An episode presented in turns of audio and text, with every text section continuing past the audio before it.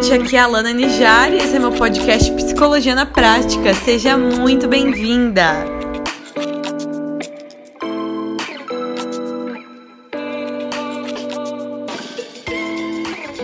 E aí, minha gente, sejam bem-vindas e bem-vindos a mais um episódio aqui do meu podcast Psicologia na Prática.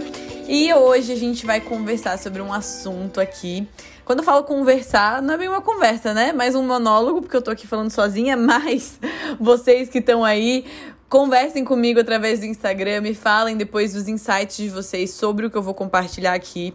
Eu tenho estudado, gente, é, um pouco mais nessa última, nessas últimas semanas sobre filosofia e principalmente sobre uma vertente da filosofia que tem tudo a ver com a abordagem que eu trabalho dentro da psicologia. Eu já falei aqui para vocês, tem outro episódio, depois você vai lá dar uma olhada sobre a abordagem que eu trabalho, que é a terapia cognitivo comportamental.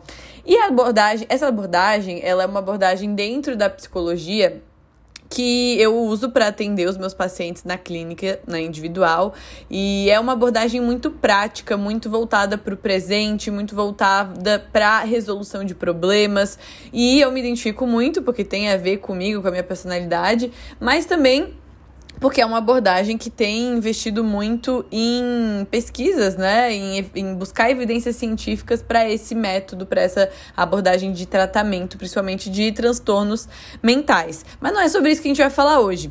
É, o motivo de eu estar gravando esse podcast sobre essa filosofia que eu vou falar aqui hoje é porque é, quando a gente foi lá, ver lá a origem da terapia cognitivo-comportamental, que eu vou começar a falar TCC daqui pra frente, aí quando falar você já sabe o que, que é, tá?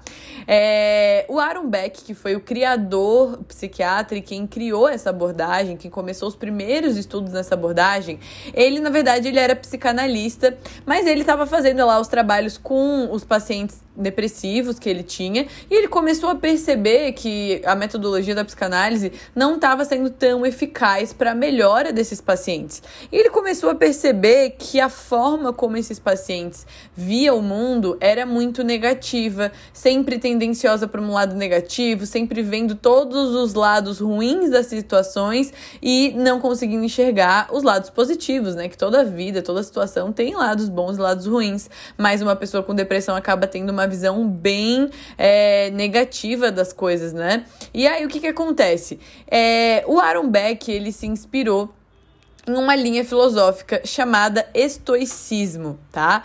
O estoicismo, ele é uma linha filosófica não tão antiga assim, tá bom? Ele teve aí os seus primeiros representantes ali por 300 anos antes de Cristo, então não é tão antiga, sendo que um dos principais representantes dessa, dessa linha filosófica foi o Epiteto. E o Epiteto, ele, na verdade, viveu depois de Cristo aqui, o que eu estava estudando, inclusive, ele trocou algumas cartas com ninguém mais, ninguém menos do que apóstolo Paulo da Bíblia. É isso mesmo. Inclusive, lendo sobre o estoicismo, como eu, eu já leio a Bíblia há muitos anos, eu percebi algumas coisas similares. É claro que não nem tudo do estoicismo é, eu concordo, eu achei interessante, mas eu gostei muito da, da, assim, da pegada principal da ideia do estoicismo e aí ainda fiquei surpresa com duas coisas. Uma delas foi que foi de uma frase de Epiteto que o Aaron Beck é, se inspirou para criar a abordagem da terapia cognitivo-comportamental e mais surpresa ainda por Epiteto ter trocado cartas com o apóstolo Paulo. inclusive encontrei, se você digitar aí no Google, você vai encontrar inclusive as cartas que eles trocaram, tá? E aí, o que, que, foi que Epiteto disse, né? Epiteto, é interessante você saber um pouquinho sobre a história dele. Eu tô, inclusive, com um livro dele aberto aqui, chama O Manual para a Vida, tá? Eu achei bem, bem interessante comprar esse manual para poder ler direto da fonte, né? Então, o Epiteto ele foi um dos maiores sábios, né, da antiguidade. Ele nasceu escravo, mas isso não impediu que ele tenha sido uma das pessoas que, que mais é, teve pensamentos inclusive muito assim libertadores sobre a vida, embora ele fosse escravo, embora ele fosse, inclusive ele tinha um problema, diz, diziam que ele era coxo, manco desde a juventude, de, devido a um reumatismo, mas todas essas questões que ele viveu na vida dele é, trouxe para ele muitas reflexões sobre a vida. E uma das principais frases que foi a frase que o, o Aaron Beck usou para falar, né, para começar a, essa abordagem terapia cognitivo-comportamental, foi a seguinte frase: Anota aí, tá? Se você está me ouvindo. Você já deve ter ouvido essa frase, mas fala o seguinte: o que perturba a mente dos homens não são os eventos, mas os seus julgamentos sobre os eventos. Isso tá aqui no livro dele, eu tô aqui na página 16. É bem interessante, eu não terminei o livro ainda, mas é, ele tem, assim, pequenos trechos sobre vários assuntos. Então, esse trecho aqui é, se chama o título da Educação das Emoções. Inclusive, é muito interessante. Eu vou, eu vou ler para vocês esse trechinho aqui do livro, tá? Bem no início do livro.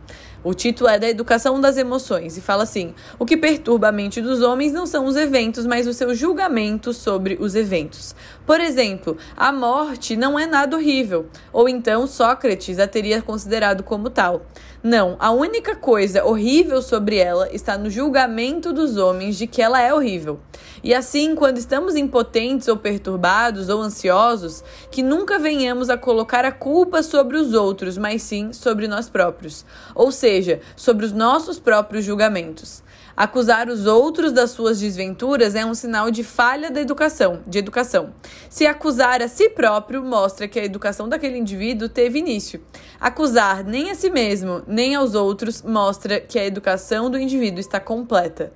Gente, só nessa pequena, nesse pequeno trecho aqui, já dá pra gente tirar tanta coisa que assim tem tudo a ver com a psicologia moderna, com aquilo que eu compartilho hoje no meu Instagram. Eu achei isso muito, muito louco assim, porque é claro que a filosofia foram lá os primeiros pensadores, né? Eles, eles pensavam sobre as maiores questões da humanidade, né? Sobre a vida, sobre a morte, sobre por que a gente tá aqui, sobre a forma de viver a vida, sobre o que é viver a vida.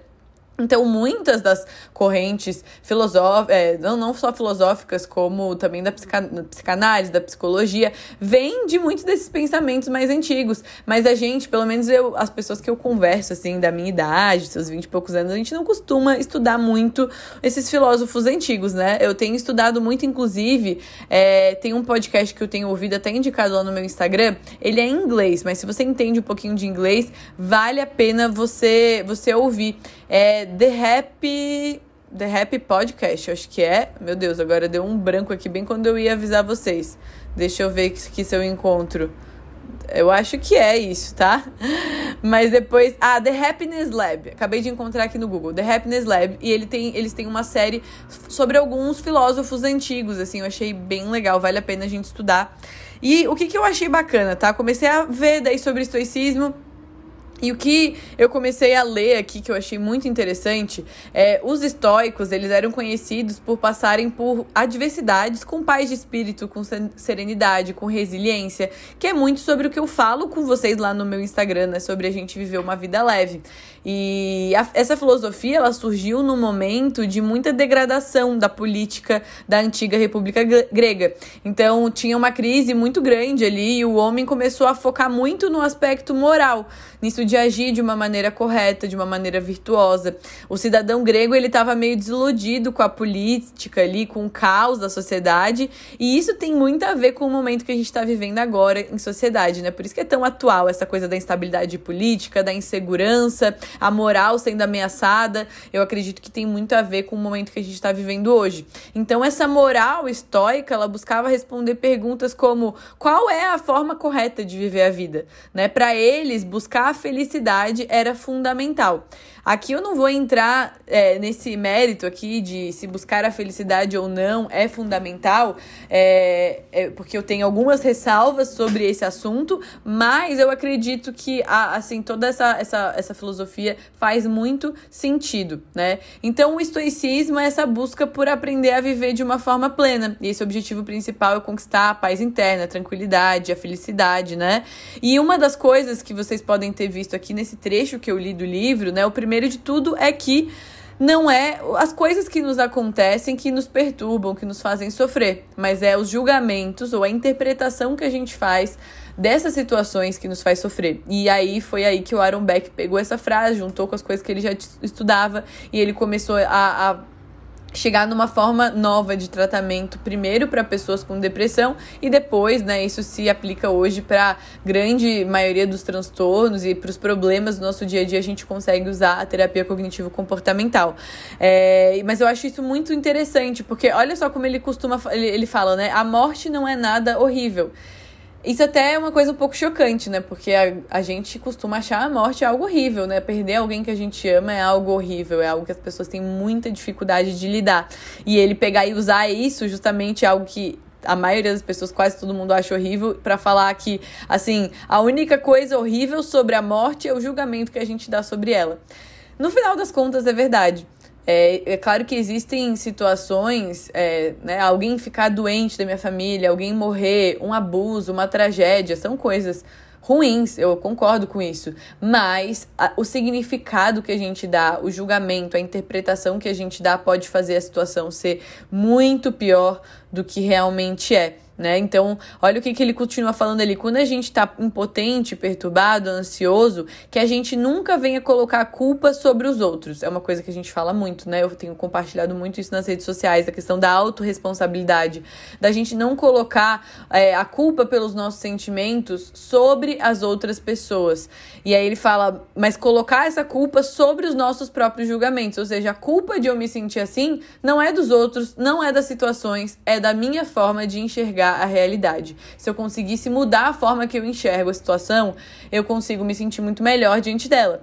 E isso aqui é verdade. Não quer dizer essa coisa do pensamento positivo, de, de negar a realidade, de negar o sofrimento. Eu li algumas críticas do estoicismo é, falando nesse sentido. E eu, como psicóloga, né, gente, eu com certeza sou super a favor da gente é, lidar com as nossas emoções difíceis, lidar com as situações difíceis, não varrer para baixo do tapete, mas a questão é que não é varrer para baixo do tapete e fingir que nada está acontecendo. É o reconhecer que existiu uma situação, que a minha interpretação dessa situação é muito negativa, que para mim nesse momento eu vejo desta forma e, desta, e isso me faz sofrer, mas poder abrir um espaço na nossa mente para questionar se realmente não tem outra forma da gente interpretar e pensar sobre aquela situação. Isso é muito libertador. A gente ter a escolha de interpretar a situação. Tem uma, uma influencer aí, famosinha, agora, eu não sei se eu vou lembrar o nome dela. Eu tô vindo uns exemplos na cabeça agora. É Paola alguma coisa, talvez você já tenha ouvido falar dela. Que perdeu a perna num acidente. Assim, não foi culpa dela. Ela tava, se eu não me engano, na rua e um carro bateu nela e ela perdeu a perna. E hoje em dia ela tem um. Ela fundou esses dias, eu vi um vídeo aí é, fundou um instituto para ajudar pessoas que perderam membros na reabilitação. E ela, você segue ela, você vê lá, né, ela transmite muita alegria, assim, ela conseguiu ressignificar muito do que aconteceu com ela e utilizar isso, inclusive, para ajudar outras pessoas. Isso é muito interessante. Pessoas que passam pelo mesmo problema, às vezes, uma consegue lidar de uma forma, é, né, ressignifica, ajuda outras pessoas, cria uma ONG, cria um, cria um instituto, é, vai, sei lá, começa a ajudar as pessoas ao redor dela, e tem outras que às vezes entram em depressão e nunca conseguem sair, ficam a vida inteira presas presas naquela visão de que a vida foi injusta, de que isso não deveria ter acontecido com ela. E realmente, não deveria, realmente, a vida é injusta. Mas o que, que a gente vai fazer? Né? Se isso já aconteceu. Inclusive, é outro ponto aqui do livro que é até às vezes meio difícil de engolir, assim, tá logo na página seguinte que fala o seguinte: olha, olha só isso daqui, e aí depois você vai me contar o que, que você acha. Pode dar pausa e anota. Diz o seguinte: o, esse aqui é o epiteto, tá? No livro dele. Esse é no trechinho que fala assim: sobre a paz. Não questione se os eventos deveriam acontecer tal como você desejaria, mas deixe que sua vontade seja a de que os eventos devam acontecer tal como eles ocorrem e você terá paz. Cara, isso aqui é muito louco. Dá até. Dá, dá vontade de refutar ele. Como assim vou ficar desejando que tudo aconteça como deve acontecer? Tem um monte de coisa ruim acontecendo no mundo. Parece uma, uma coisa meio de conformismo diante da vida, de não, não querer mudar as coisas. Mas para um pouquinho pra pensar. Ele estava falando aqui de algumas coisas que na vida dele, provavelmente, na vida das pessoas que ele via, realmente as pessoas não tinham controle. É claro que existem sofrimentos, injustiças mundiais que a gente pode começar a transformar a partir da nossa vida. A gente pode se envolver em instituições, ONGs, em causas e tudo mais, na política. Mas. A verdade é que se a gente não conseguir aceitar que muita coisa na nossa vida vai acontecer, não vai acontecer da forma como a gente desejaria, a gente vai sofrer muito, né? Então, olha só, não questione os eventos, que os, se os eventos deveriam acontecer tal como você desejaria, mas deixe que a sua vontade seja a de que os eventos devam acontecer tal como eles ocorrem e você terá paz. Vou compartilhar com vocês algo que está acontecendo na minha vida nesse momento. Eu tô já faz algum tempo tentando engravidar, quem me acompanha um pouquinho mais tempo já viu, eu passei um ano inteiro tentando engravidar, depois parei, desisti um pouco, fazendo tratamento, fazendo várias coisas. Agora tô num outro tratamento, um pouquinho mais mais é, invasivo. E eu tenho feito tudo que está no meu controle. É, era o que eu esperava? Era o que eu desejava? Não. Talvez eu, o meu plano era já ter tido filhos, era já estar grávida. Mas é, se eu consigo entender que as coisas acontecem do jeito que tem que acontecer e que eu não tenho controle sobre isso, mas que eu vou confiar que isso é o melhor para mim, a minha vida fica muito mais fácil.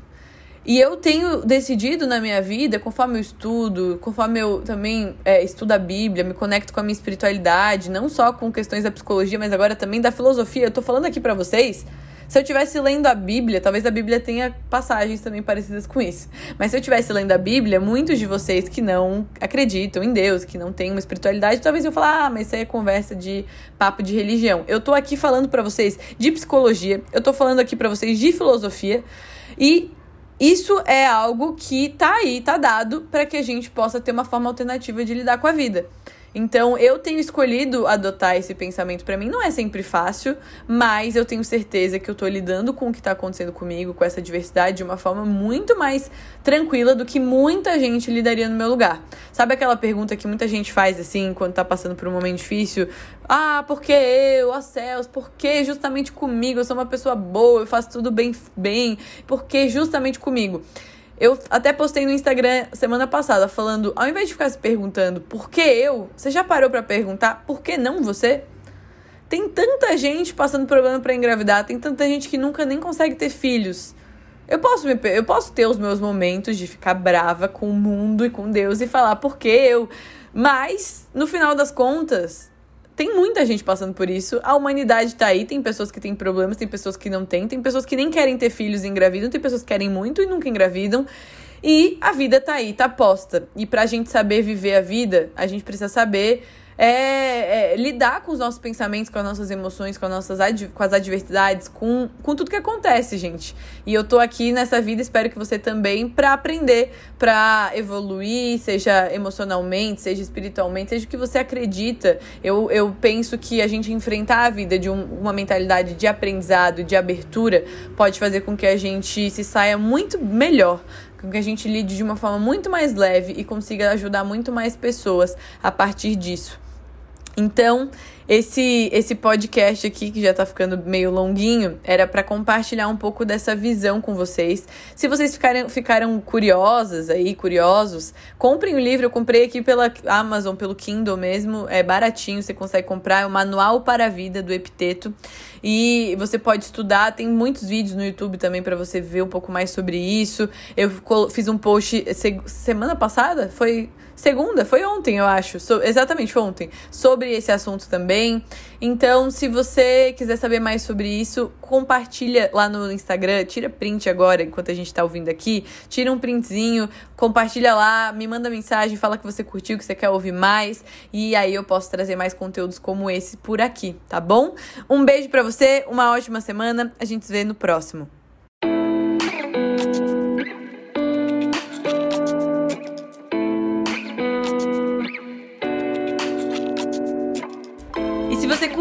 Podcast, se inscreve aqui porque toda semana vai ter conteúdo inédito sobre psicologia na prática para te ajudar a viver uma vida mais leve. E não esquece de me seguir lá nas redes sociais, arroba Até a próxima!